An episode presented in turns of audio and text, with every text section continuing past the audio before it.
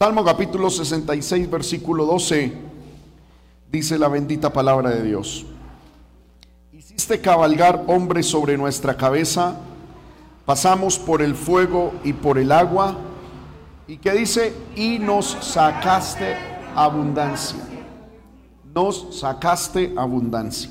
Quiero hermano compartir con ustedes un pensamiento de la palabra de Dios titulado, saldremos a abundancia. Bueno, pocos como que quieren salir a abundancia. Saldremos a abundancia, hermano. Pidámosle al Señor que nos hable, amén, y que podamos aprender de su palabra. Dios y Padre que estás en gloria, en el nombre poderoso de Jesucristo, te alabamos, te glorificamos, te damos la gloria, la honra, la alabanza y la adoración. Gracias por estos momentos maravillosos que me permites Señor amado, a Señor, compartir tu palabra con tu pueblo, tanto los que están aquí como los que nos ven a través de los medios de comunicación. Yo pido que te glorifiques de manera especial y que tu palabra corra y sea glorificada, Señor. Reprendemos la obra del diablo y de los demonios. Padre bueno, y declaramos victoria en el nombre poderoso de Jesús. Háblanos, Señor, y enséñanos. Y ayúdanos a salir a tierra de abundancia, a tierra de bendición. En el nombre de Cristo. Amén y amén. Tome su lugar, hermano, sin dejar de alabar el nombre del Señor. Saldremos a abundancia. Amén. ¿Cuánto anhelamos, hermano, estar en abundancia? ¿Cuánto decimos amén? Aleluya. Cuando hablamos, hermanos míos, de abundancia, pensamos en, la, en gran cantidad de algo. Pensamos en exceso, ¿verdad? En prosperidad, en éxito. Aleluya, estamos pensando en progreso. Y hermanos, eso es lo que vamos a hablar hoy. Yo, eh, pues hoy hermano, quiero hablar sobre esto porque Dios también está interesado en que nosotros progresemos en todas las áreas. Ustedes saben, hermano, no estamos hablando del Evangelio de la prosperidad. Soy un pastor enemigo de la teología de la prosperidad. Esta semana hemos hablado fuerte acerca del pecado, de la consagración, de la comunión con Dios. Pero también, así como Dios quiere bendecirnos espiritualmente, también quiere bendecirnos en todas las áreas. El que crea eso, levante la mano y diga amén, aleluya. Estamos hablando de que Dios desea bendecirnos. Ahora, por favor, no me reduzca el mensaje a pensar únicamente en dinero.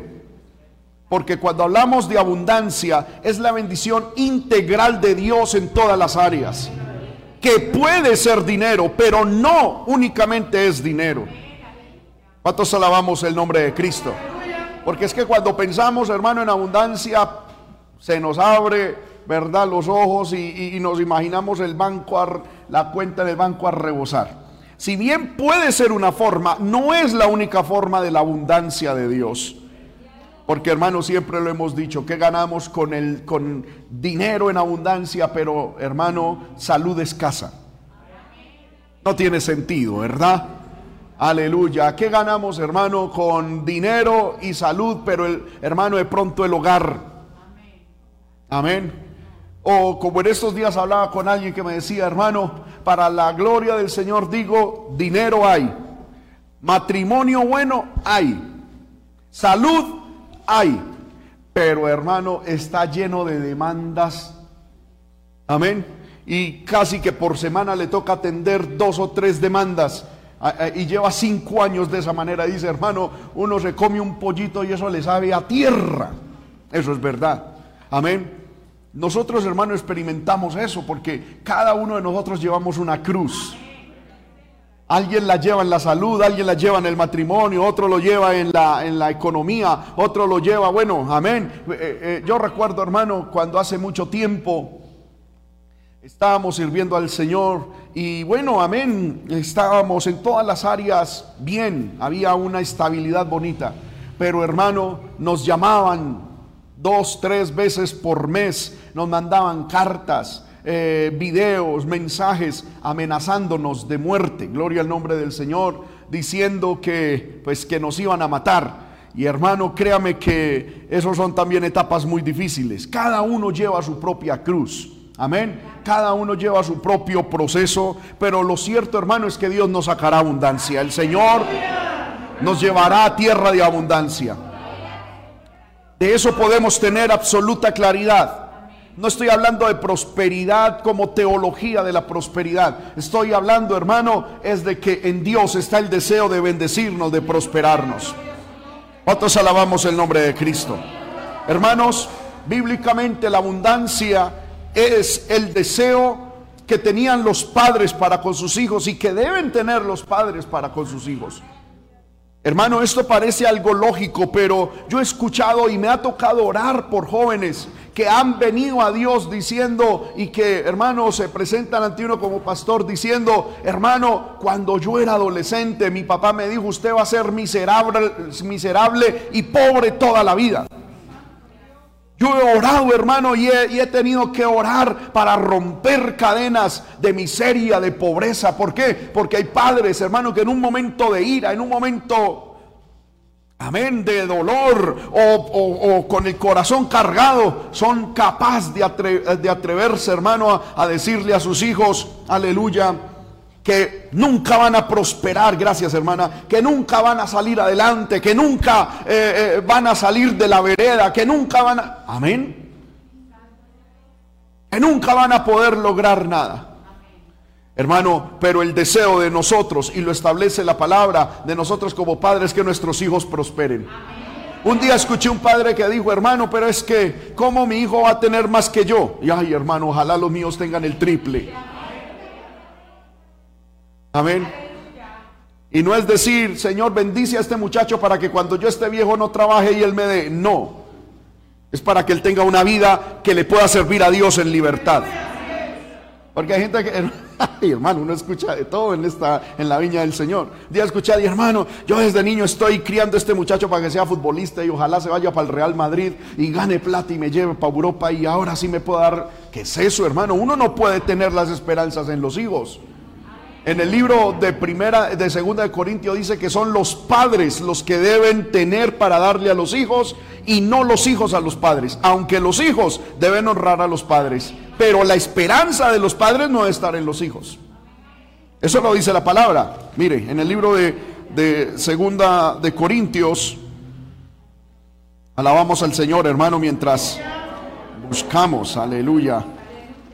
Segunda de Corintios el capítulo, bendito sea el nombre del Señor, 12 creo que es. Amén, sí, 12, 14, dice, amén, Pablo está hablando ahí y, eh, dice, por tercera vez estoy preparado para ir a vosotros y no seré gravoso porque no busco lo vuestro sino a vosotros, pues no deben atesorar los hijos para los padres, sino los padres para los hijos. Amén, gloria al nombre del Señor. Eh, y la Biblia, hermano, habla en el libro de Proverbios que el hombre bueno deja herencia hasta sus nietos. Amén. Qué tremendo eso. La Biblia establece que el hombre bueno, es decir, que ha sido bueno en el sentido, en todas las áreas, que ha sido buen administrador, que ha sido buen creyente, que ha sido buen trabajador, que ha sido bueno en todas las áreas, deja herencia hasta los hijos de sus hijos. Tremendo eso, hermano, tremendo eso. No es amor al dinero, no es materialismo. Sabemos que la bendición viene de Dios, pero cuando se sabe hacer las cosas y se saben tomar decisiones, hermano, se puede proyectar esa bendición aún a nuestra no siguiente, sino posterior generación. Amén. Es el, debe ser el deseo de los padres, hermano, abundancia para sus hijos. Amén. Por ejemplo, encontramos que cuando Isaac oró por Jacob, amén, no vamos a discutir aquí que Jacob se ganó esa bendición de manera legal o ilegal, no, no, pero cuando Jacob oró, corrijo, Isaac oró por Jacob, su hijo, mire lo que dice Génesis 27, 28. Dios pues estaba orando Isaac por Jacob, diciendo, Dios pues te dé el rocío del cielo y de las grosuras. Te dé del rocío del cielo y de las grosuras de la tierra y abundancia de trigo y mosto. Amén. cuando, cuando Isaac oraba por su hijo Jacob, entre muchas otras cosas le pedía a Dios que Dios lo llenara de abundancia. Amén, porque muchas veces, hermano, pensamos que nuestra oración por los hijos debe ser únicamente espiritual y debe ser la más importante, más frecuente. Amén. Y más fervorosa oración. Pero no podemos olvidarnos, hermano, de que Dios también desea y, eh, y debemos orar para que nuestros hijos sean llenos de toda abundancia. Espiritual, primero que todo y en todas las áreas. ¿Cuántos decimos amén? Bendito sea el nombre del Señor. Aleluya. Eh, este hombre Jacob, eh, corrijo, Isaac, orando por Jacob, vuelvo y repito, oraba para que Dios bendijese a su hijo con abundancia. Ahora, hermano, hay que saber entender esto. Jacob era un muchacho que ya estaba en los planes de Dios. Si su hijo, si su hija no es cristiano o está apartado, es descarriado, no le pida a Dios abundancia por ese, por ese hijo. Pídale salvación. Pídale que esa es la mayor abundancia que puede tener una persona. Que si Dios necesita recortarle económicamente para que él vuelva a Dios, que lo haga. Pero lo más importante es que vuelva a Dios y que sea salvo. Y cuando ya su hijo sea salvo y esté en los caminos de Dios, hermano, pídale a Dios abundancia. ¿Cuántos alabamos el nombre de Cristo? Yo, hermano, le he dicho a mis hijos, y desde ya los estamos preparando con muchas cosas, hermano, que poco a poco los estamos formando. Yo les he dicho, yo necesito que si ustedes Dios los llama a la obra, sean mil veces mejor predicadores que nosotros, que amen a Dios mil veces que nosotros, que tengan dinero y plata y cosas más que nosotros. Alguien dirá, ay, que, ay, qué, qué material. No, no materialismo, hermano, porque es que no es lo mismo uno servir a Dios en la miseria que en la, que la, la abundancia. Y yo sí deseo que mis hijos sean muy prosperados. Y yo deseo que sus hijos sean muy prosperados. Y el próximo domingo les voy a enseñar eso. Amén. Cómo, hermano, es el diseño de Dios para la crianza de los hijos. Con la ayuda del Señor vamos a tener esa enseñanza. Amén. Ahora, deseo de los padres por sus hijos debe ser abundancia. Nunca, hermanos míos, se atreva en un momento de ira o que porque le hicieron algo malo a proclamar maldición o escasez o ruina o enfermedad o muerte para sus hijos. Nunca, hermano mío, se atreva. Y si usted en algún momento lo ha hecho, tírese de rodillas a Dios y pídale su misericordia y vaya ante ese hijo y pídale perdón. Pídale perdón. Amén. Yo recuerdo, hermano, porque es que uno como padre comete unas, hay veces. Estábamos, yo era un adolescente y gracias a Dios nunca he sido así una caspa, pero, amén, hay veces le sacaba una que otra canita a mi papá. Y, y mi papá eh, me estaba enseñando lo que es la administración del dinero. Y mi papá me, eh, y cuando vio que yo como que no cumplía con sus expectativas porque cogía el dinero era para gastarlo por ahí en cosas banales. Mi papá un día llegó y me dijo, hijo, si sigues así, nunca vas a prosperar. Pero no fue que me maldijo, sino que me, me sentenció. Me dijo, si sigues así, si no aprendes, si lo suyo es la deuda, la deuda y gastar, nunca va a tener nada, nunca. Y hay poder en el Señor, eso a mí me despertó. Pero recuerdo que antes de acostarme, mi papá fue, se acostó al lado mío. Yo tenía como unos 14 años, 15 años. Y me dijo, hijo, yo le, yo le pido perdón por la bobada que hablé. Pido perdón. Amén. Me dijo, quiero que se arrodille conmigo y nos arrodillamos. Me puso la mano encima y empezó a, a, orar. Reprendo espíritus de miseria, de pobreza. Declaro sobre mi hijo bendición, riquezas en todas las áreas, espirituales, humanas, en todas las áreas. Amén. Y ahí aprendí, hermano, que muchas veces uno dice cosas necias a los hijos. Pero uno como padre también tiene que humillarse y pedirles perdón.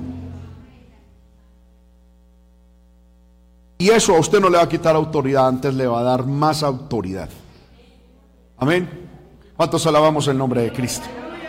Abundancia entonces era el deseo de los padres para sus hijos. Abundancia era lo que Dios tenía preparado para los israelitas cuando ellos llegaron a Egipto. Y ahorita vamos a hablar esto un poquito más allá en tiempos de José. En el libro de Génesis capítulo 45, versículos 17 al 18, dice la palabra. Y Faraón dijo a José, di a tus hermanos, haced esto, cargad vuestras bestias e id, volved a la tierra de Canaán y tomad a vuestro padre y a vuestras familias y venid a mí, porque yo os daré lo bueno de la tierra de Egipto y comeréis de la abundancia de la tierra. Y lo ve, hermanos míos. Aquí está hablando Faraón, que supuestamente él les iba a dar la abundancia de la tierra. Pero sabemos que Faraón fue simplemente un instrumento en las manos de Dios para que el pueblo de Israel tuviese esa abundancia. Amén. Aleluya. Dios desea eso para nosotros. Dios desea esa abundancia también para nosotros. Ahora, el deseo de Dios es la abundancia. Entonces, como primer punto, abundancia es el deseo, era el deseo de, los padres para sus hijos. Abundancia era el deseo eh, o era lo que Dios tenía preparado para su pueblo Israel. Ahora, abundancia, tercer punto, es el deseo de Dios para nosotros. ¿Cuántos decimos amén? Yo veo, hermano, que como que hay gente que no, no lo cree. ¿Cuántos creen que es el deseo de Dios la abundancia para nosotros? Sí, hermanos míos. ¿Sabe cuál es el problema? Que es que la abundancia es el resultado de unas situaciones y de unas de, de, una serie de, de variables y de condiciones cumplidas en Dios. La abundancia no es, hermano, un estado espontáneo, no es algo automático, que ahí es donde está el problema. Todos queremos abundancia, pero no queremos pagar el precio de lo que significa tener abundancia. Amén. Porque Dios no va a dar abundancia a tu vida a expensas de tu alma. Tenemos que pasar por una serie de procesos. Procesos mediante los cuales demostremos, especialmente a Dios, que estamos preparados para la abundancia. Y que la abundancia, literalmente, como dicen los jóvenes hoy en día, nos va a resbalar. Y que no vamos a cambiar ni nuestra posición con Dios, ni con nuestra familia, ni con la iglesia, ni con nada. Por lo tanto, la abundancia es el deseo de Dios para nosotros, pero es el resultado de qué? De una serie de condiciones. ¿Qué condiciones? Primero, la obediencia. Miremos qué dice Deuteronomio capítulo 15, versículos 4 al 6. Es decir, empecemos con esto, no hay abundancia si no hay obediencia. Deuteronomio capítulo 15 versículo 4 dice, para que así no haya en medio de ti mendigo, Dios le dice al pueblo de Israel, esto que les voy a decir es para que en ustedes no haya mendigo, porque Jehová te bendecirá con qué? Con abundancia la abundancia no viene del diablo, la abundancia viene de Dios. La escasez viene del diablo. Hermanos míos, porque es que la religión católica nos ha enseñado que entre más pobre la persona es como más santa, que el Señor reprenda al diablo. Amén. No es así. Una persona es santa y no importa cuánto dinero tenga. Hay gente santa con mucho dinero y hay gente santa sin nada de dinero. Amén. Pero la pobreza en sí misma no es una virtud. Y no es un sueño al que hay que alcanzar. O es un buen estado en el que hay que permanecer. No. Yo le, ruego, hermano, y, he orado al Señor para que el Señor nos quite esa mentalidad. Porque algunos dicen, pobre pero honrado. ¿Quién dijo eso? Eso es una, es una falacia. Usted puede ser rico y honrado. Y puede ser santo y eh, hermano y rico. Y puede ser multimillonario e irse para el cielo. Lo espiritual nada tiene que ver con lo material. Amén. Porque hermano, se nos ha metido, ay, eh, es que la, la, la, la, pobreza es una virtud. Mire, la Santa Madre Teresa de Calcuta. No, hermano, no es. Dios, Jehová, te bendecirá abundancia en la tierra que Jehová tu Dios te da por heredad para que tomes en posesión. ¿Cuándo Dios dará esa abundancia? Versículo 5.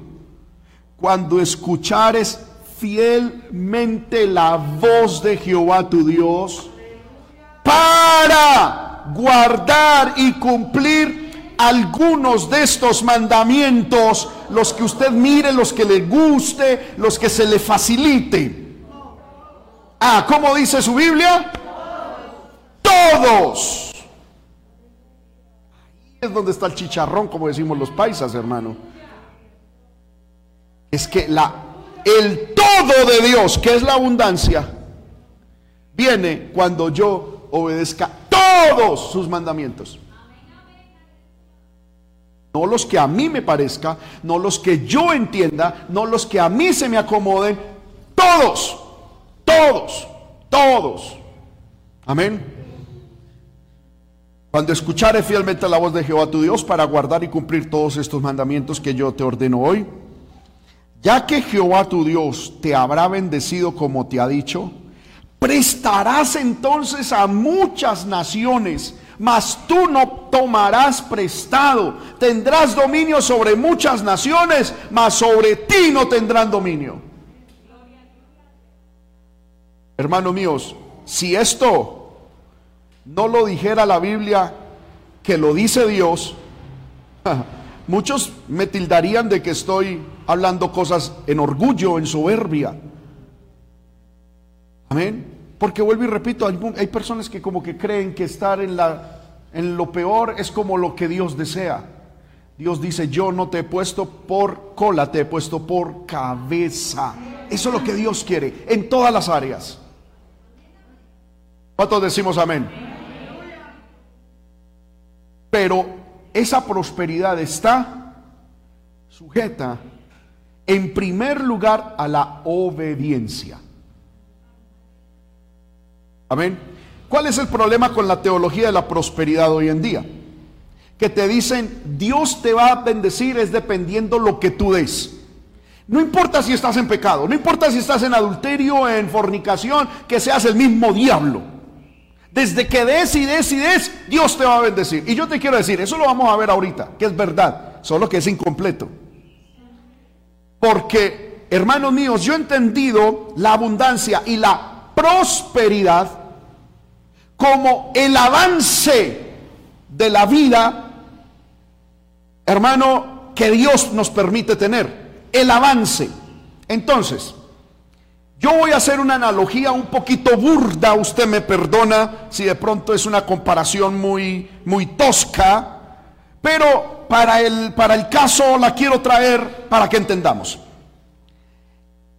El carro, el automóvil de tu vida avanzará en prosperidad hacia el lugar donde Dios te tiene y te quiere llevar, pero hay que andar. Dios no te va a poner en, ¡pum!, aquí. No, uno tiene que caminar el camino de la prosperidad. ¿Sí me hago entender con esto?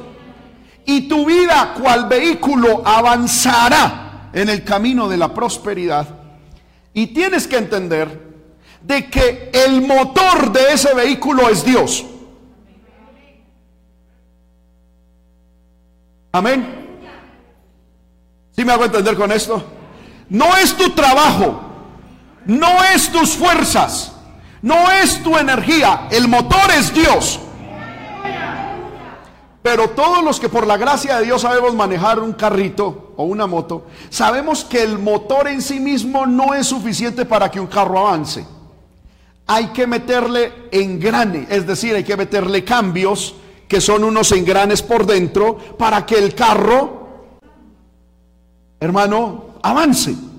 ¿Cuáles son los engranes? ¿Cuáles son los cambios en la caja que van a traducirse en que el motor me desplace, ¿Cómo hago yo para que Dios, que es el motor de mi vida, hermano, y en mi vida se vea ese avance? Hay que meterle engranes. Y ese primer engrane es la obediencia. Si no hay obediencia, es como decir, es meterle primera al carro.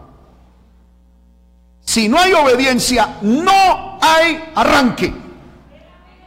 Porque Dios a ti no te va a dar más allá de lo que tu obediencia demuestre eres capaz de resistir.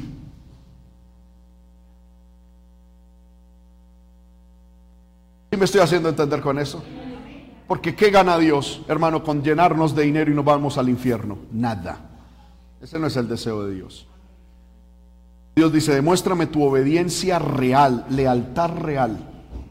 Y yo entenderé, dice Dios, que así te dé todo, todo el mundo, no me vas a cambiar por nada en el mundo. Lo primero entonces es la, obediencia. La obediencia.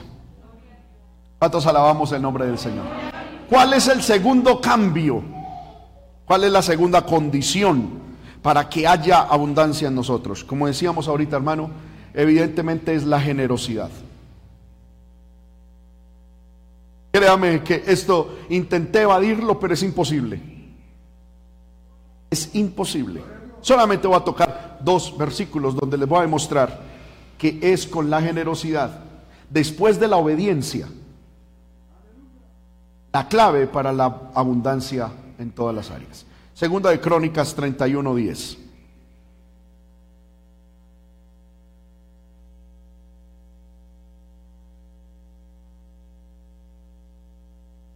Hermanos míos, mire esto. Segunda de Crónicas 31:10. Y el sumo sacerdote Azarías de la casa de Sadoc le contestó. Mire lo que le contestó el, sumo sacerdote. Desde que el pueblo, entre, entre paréntesis, desde que el pueblo comenzaron a traer las ofrendas a la casa de Jehová, Hemos comido y nos hemos saciado y nos ha sobrado mucho porque Jehová ha bendecido a su pueblo y ha quedado esta abundancia de provisiones. ¿Cuál fue, hermanos míos? ¿Cuál fue la clave? Estudie, por favor. Yo le invito a que lo estudie, hermano. ¿Cuál fue la clave? De la bendición y de la abundancia que este pueblo experimentó. Se lo voy a decir. primero, obediencia, se volvieron a Dios. Estudienlo en su casa. Y segundo, desde que comenzaron a traer la ofrenda, lo que le corresponde a Dios. Hermanos míos, vean, yo se los digo sin lugar a duda. Desde muy pequeño, desde muy adolescente, mi papá, desde muy niño, mi papá me enseñó a diezmar. Hasta el día de hoy diezmo. Antes intento buscar dónde diezmo más y cómo ofrendo más. Y cómo doy más. En estos días le decía a mi esposa, amor, yo quisiera, quisiera, y se lo digo delante de Dios porque sabe que se lo dije a ella, yo quisiera que, que nos organizáramos un poquito mejor en la casa para tener algo más, para poder aportar más a la obra de Dios. Yo quisiera, hermano, en estos momentos poder decir, voy, vamos a, sacar un alquiler y lo pago yo. No para yo vivir, para que haya un templo en algún municipio, para que se establezca la obra. Se lo dije, hermano, hace unos, unas dos semanas. Iremos a ver cómo nos organizamos, cómo, cómo, cómo nos estructuramos para dar más a la obra. Quiero, necesito dar más a la obra. Amén porque he aprendido desde muy niño que la clave después de la obediencia es la generosidad. Hermano, Dios en su misericordia me enseñó varias cositas en la parte económica. Yo estuve trabajando y haciendo inversiones en varias áreas, en acciones de empresas, en forex y toda esta cuestión. Ya no lo hago. Hace como unos 15 años no lo hago. Y eso es muy bueno. Pero hermano, yo le voy a decir a usted, yo he descubierto cuatro terrenos donde sembrar dinero, hermano, es bendito. Primero, lo que es de Dios. Lo que es de Dios es de Dios, hermano, y eso Dios no se queda con un peso. Yo les he contado a ustedes el testimonio, hermano, desde que yo me casé con mi esposa, desde el primer momento en que nos casamos, como ya yo más o menos tenía el conocimiento de esta palabra, yo le dije a mi esposa, vamos a empezar a diezmar, vean, no le vamos a, e, es decir, si son, si son 19 mil 100, vamos a darles 20 mil, vamos a darle más a Dios, la ofrenda para la obra, para la obra misionera, bueno, ok, amén, lo que es de Dios y le vamos a poner un nombre desde que nos casamos. Este diezmo es para que Dios nos bendiga con una casa.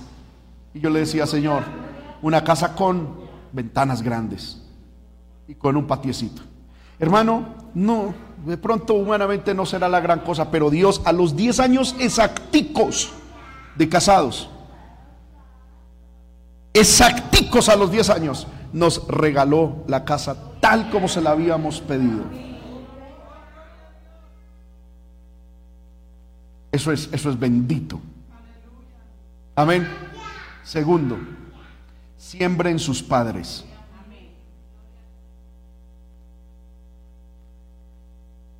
Hermano, eso es un terreno fértil. Tercero, siembra en la obra misionera. Amén. Siembra en la obra misionera. Yo, hermano, yo me gozo de hermanos Aquí nosotros tenemos un método de recoger la ofrenda misionera mensual. Y hay hermanos que se me acercan, hermano, vea, yo voy a dar esto a la obra misionera. No hay necesidad de pedirlo. Amén. Hay hermanos aquí en la iglesia que, han dicho, hermano, yo me voy a comprometer a dar tanto para el fondo de la iglesia. Hay otros hermanos que han dicho, yo me voy a comprometer a dar tanto para, para, para sostener el canal de televisión. Amén. Muy bien. Cuarto, se lo voy a enseñar para los varones. Hay un terreno, hermano, que es espectacular y eso el Señor me lo enseñó hace poco. Y es sembrar en la esposa. Solo una mujer dijo amén, santo poder.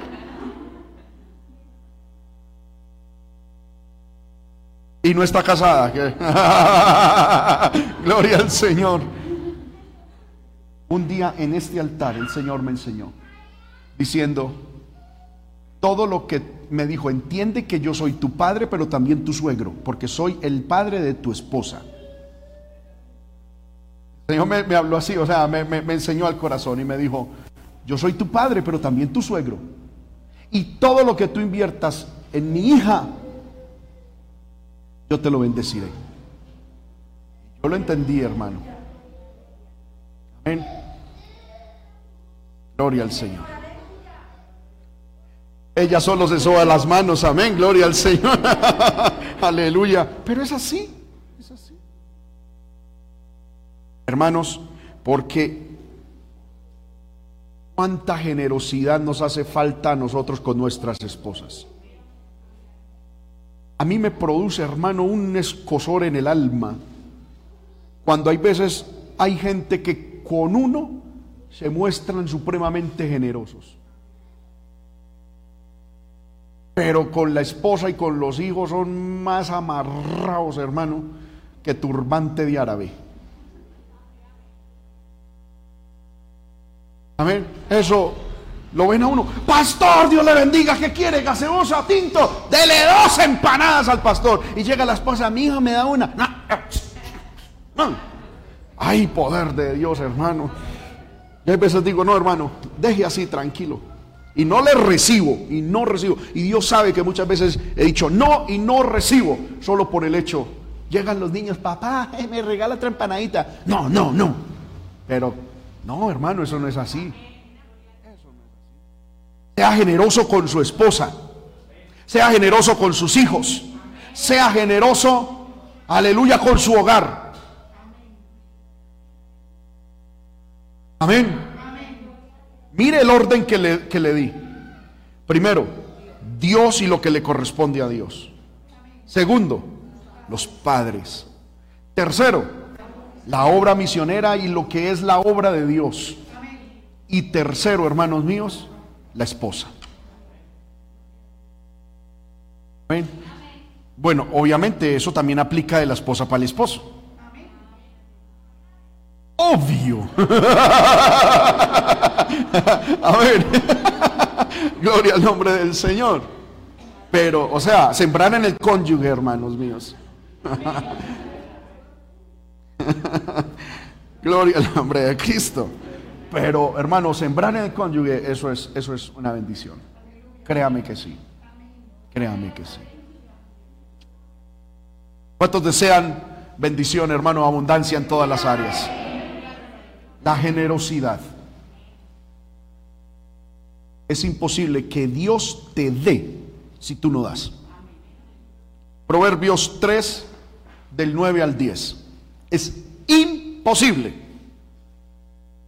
Mire lo que dice Proverbios 3 del 9 al 10. Honra a Jehová con tus bienes y con las primicias de todos tus frutos. Y Dios promete, y serán llenos tus graneros con abundancia, y tus lagares rebosarán de mosto. Hermanos, a mí me sorprende, Dios está bendiciendo a muchos hermanos aquí en la iglesia. Yo quedo sorprendido de las puertas de los emprendimientos, de la gracia. En cierto sentido, aunque escúcheme bien, Dios a nadie respalda, a nadie pero de una otra manera, del respaldo que algunos tienen de parte de Dios. La cosa sorprendente. Cuando yo me pongo a mirar, hermano, el nivel de generosidad, uno dice, ah, con razón. Amén. Ahí no hay. Amén. Ahí no hay. No hay discusión, o sea. No hay, no, hay forma de decir otra cosa. O sea, hay una generosidad impresionante. Por el contrario, por el contrario, lo contrario, para no entrar en detalles. Sí que sí. Amén. ¿Cuál es la primer clave para la generosidad, para la, para la abundancia? La obediencia. Segundo, la generosidad. Entonces vamos en el segundo cambio del carro, para que pueda avanzar. Tercero, porque este carro tiene como ocho cambios. Tener comunión con Dios. Si no hay comunión con Dios, hermano, Dios no va a entregar. Ya se lo va a explicar. Miremos esto. En el libro de Job, capítulo 22, verso 21, hay un texto muy hermoso que dice, vuelve ahora en amistad con Él Job capítulo 22, verso 21. Vuelve ahora en amistad con Él y tendrás paz y por ello te vendrá bien. Hay una recompensa o hay una consecuencia que se traduce en abundancia, como lo vamos a ver ahorita, cuando tenemos comunión y amistad con Dios. Una de esas consecuencias está descrita en el versículo 25. ¿Cuál es esa consecuencia de tener comunión con Dios? Dice, el Todopoderoso será tu defensa y tendrás, ¿qué? ¿Le suena, hermano? ¿Le suena? Ah, yo, yo no estoy aquí hablando, hermano, con esta religiosa. Uy, no, no, a mí hábleme del Espíritu Santo, hablar en lenguas, hermano, porque necesitamos el dinero. Necesitamos estar llenos del Espíritu Santo. Necesitamos vivir en santidad como Dios nos ha hablado esta semana. Amén. Y necesitamos meternos en ayuno, en oración, en vigilia. Y necesitamos evangelizar, pero también necesitamos plata. El día en que no necesitemos plata, el Señor nos lleva para el cielo, hermano, porque allá ni plata hay, ahí es oro. en abundancia. O sea. Amén. Ahora. Hay que tener comunión con Dios. Dice, vuélvete en amistad con Dios. Y, usted puede, hermano, estudiar en su casa todas las consecuencias de uno tener amistad con Dios. Y entre esas es la abundancia. La abundancia. Amén. ¿Por qué tener comunión y amistad con Dios es una condición para tener abundancia? Porque la abundancia viene de Dios, primer punto. Y solo aquella persona que tiene comunión con Dios es dirigida por Dios hacia la abundancia que Él tiene reservada para esa persona. Voy a poner este ejemplo rápidamente. El pueblo de Israel salió de Egipto.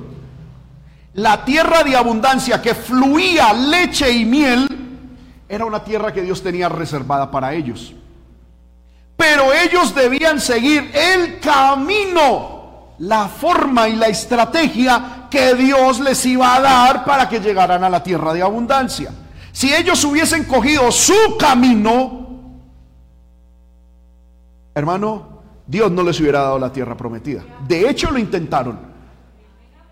A mí me llama la atención, hermano, que cuando, cuando salieron de la tierra de Egipto, usted lo puede encontrar allá en el libro de Deuteronomio y de Éxodo. Salieron de la tierra de Egipto y Moisés se enfrentó al desierto. ¿Y sabe qué fue lo primero que hizo Moisés después de, del, del Mar Rojo? Llamar al suegro. ¿Y para qué llamó al suegro? Le dijo, suegro, acompáñeme en la travesía por este desierto para que usted, que es el que conoce este desierto, sea mis ojos en este desierto. Es decir, Jetro, suegrito, direcciónenos. Y ahí es cuando el Señor dice, espere un momentico, es el arca mía el que los guiará. Cuando el arca, cuando la nube se levante de sobre el arca, significa Israel levanten tiendas y en dirección a la nube van. Y cuando la nube repose, significa vuelvan a armar todo, que ahí Dios los quiere tener un rato. Y entonces cuando Moisés entendió eso, dejó desempleado el suegro. Porque es Dios el que nos debe seguir, guiar. Por eso hay que tener comunión con Dios. Hermanos míos, hay que tener comunión con Dios. Porque hay ofertas que te van a llegar que no te van a conducir a la tierra de abundancia. Van a haber negocios que no te van a llevar a la tierra de abundancia, sino que te van a hacer devolver a Egipto. No te confíes de tu experiencia ni de la de nadie. Tienes que tener comunión con Dios. Amén. ¿Cuántos decimos amén a esto? No es viniendo al pastor, pastor, será la voluntad. ¿Yo qué voy a saber, hermano? amén. Por favor. Yo lo único que puedo decirles más o menos eso es viable o no es viable. Y si Dios pone una palabra o algún sentir, se lo comunico. Pero yo no sé. Yo no soy un brujo.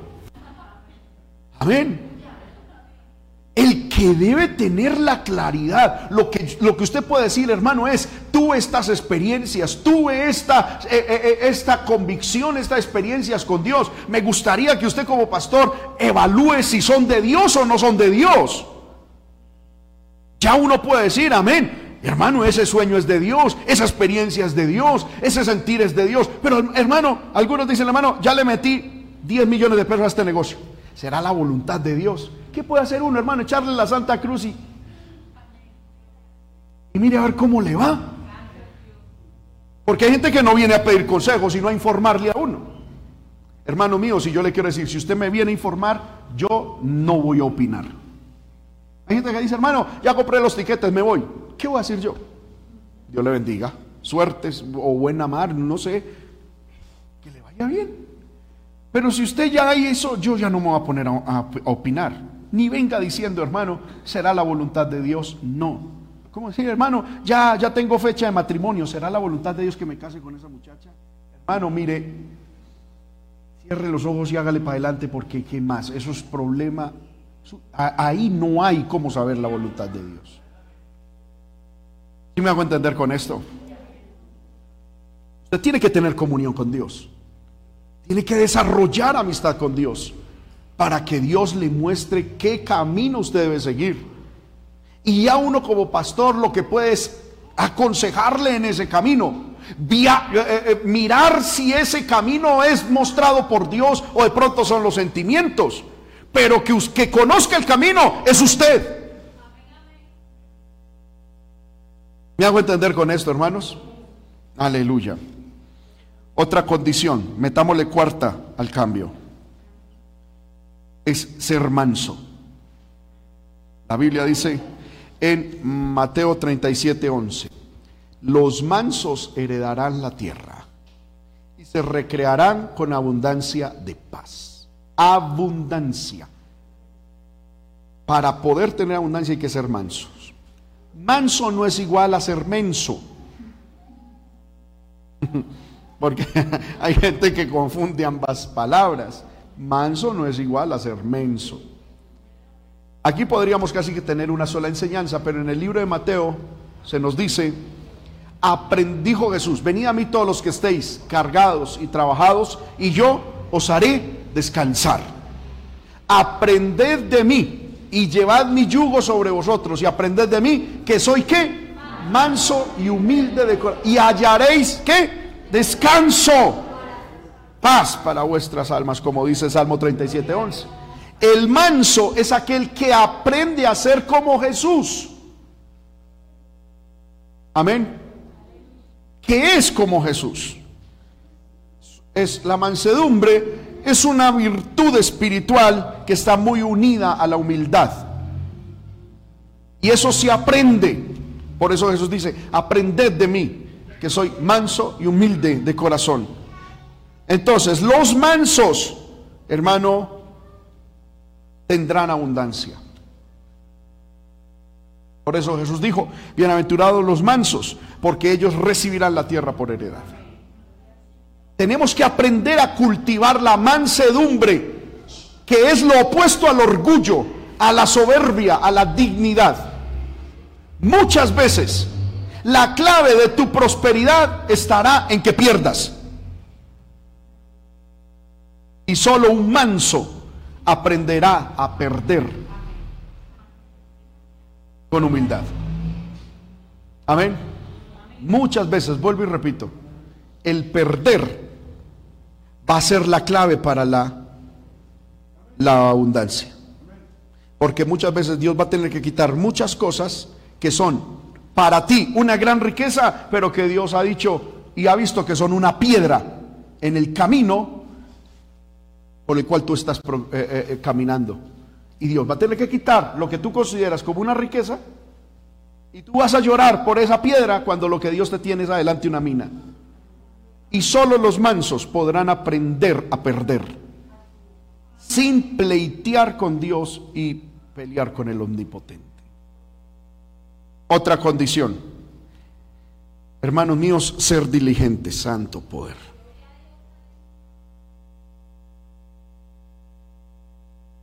Si no hay diligencia, no hay abundancia. Amén. ¿Cuál es la primera condición? Obediencia. Segunda, generosidad. Tercero, comunión con Dios. Cuarta, ser manso. Y quinto, ser diligentes. Un perezoso nunca va a tener abundancia. Nunca, hermano, es que ni en los sueños tiene tanta pereza que le da hasta pereza de soñar con eso. Y hay que ser diligentes. Primero en el trabajo. Amén. Hermanos míos, ¿por qué? Bueno, yo me voy a limitar a la palabra. Dice Proverbios 14:4. Mire lo que dice Proverbios 14:4. Sin bueyes el granero está vacío, mas por la fuerza del buey hay abundancia de pan. ¿Qué significa eso?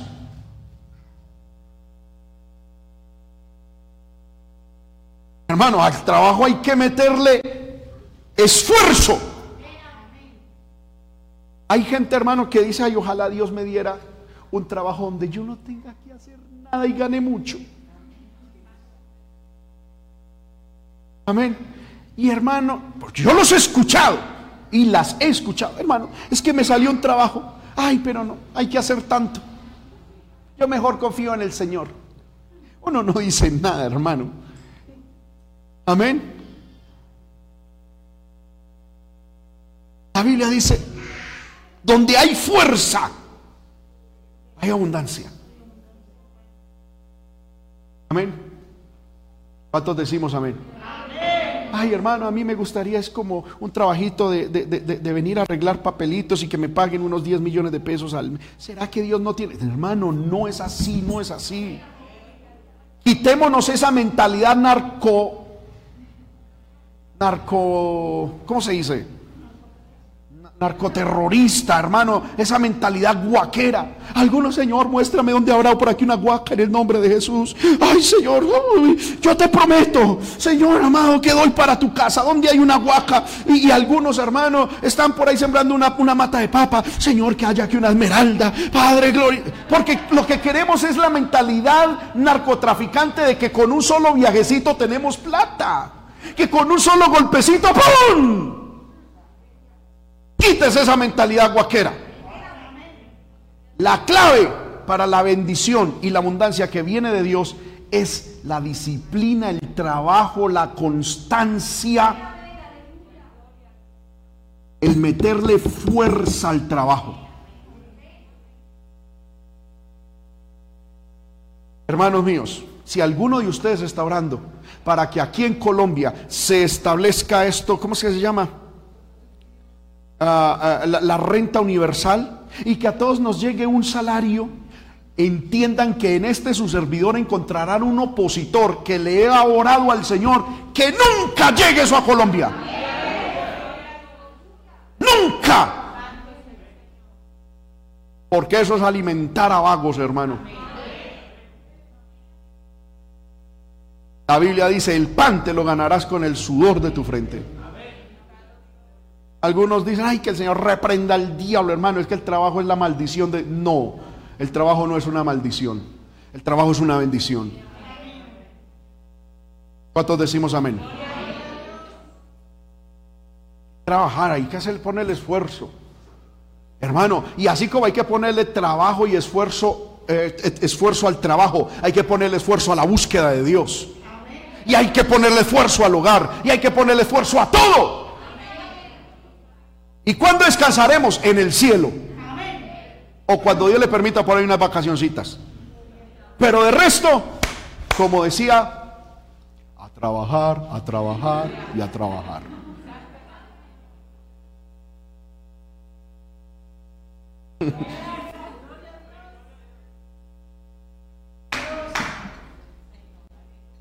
Amén. Eso es lo que le choca a muchos y por eso siempre sacan el numerito 4067. Eh, Los que saben esto saben de qué estoy hablando, amén. No, hermanos míos. Dios es un Dios de trabajo, de esfuerzo. Y los que están pidiendo, porque yo los he oído, gracias a Dios, no de esta iglesia, que van en disciplina automáticamente. Ay, Señor, que venga la rey, que nos den un salario, ojalá. Yo le pido al Señor, Señor, que se tumbe esa, esa, esa, esa ley, que se caiga, que nunca prospere. Eso es antibíblico, porque para el gobierno darte a ti algo gratis porque le quitó a alguien. Alguien que sí trabajó, que... Y eso es deshonesto. Pedirle al Señor, que Dios utiliza al gobierno para que me dé cosas a mí, es decirle, Señor, permite que el gobierno robe legalmente para yo tener algo. Es antibíblico. ¿Usted quiere comerse un pollito? Vea. Fuerces, trabaje. ¿Quiere tener una casita? Dele duro. No a la esposa, no a la familia, al trabajo. Trabaje.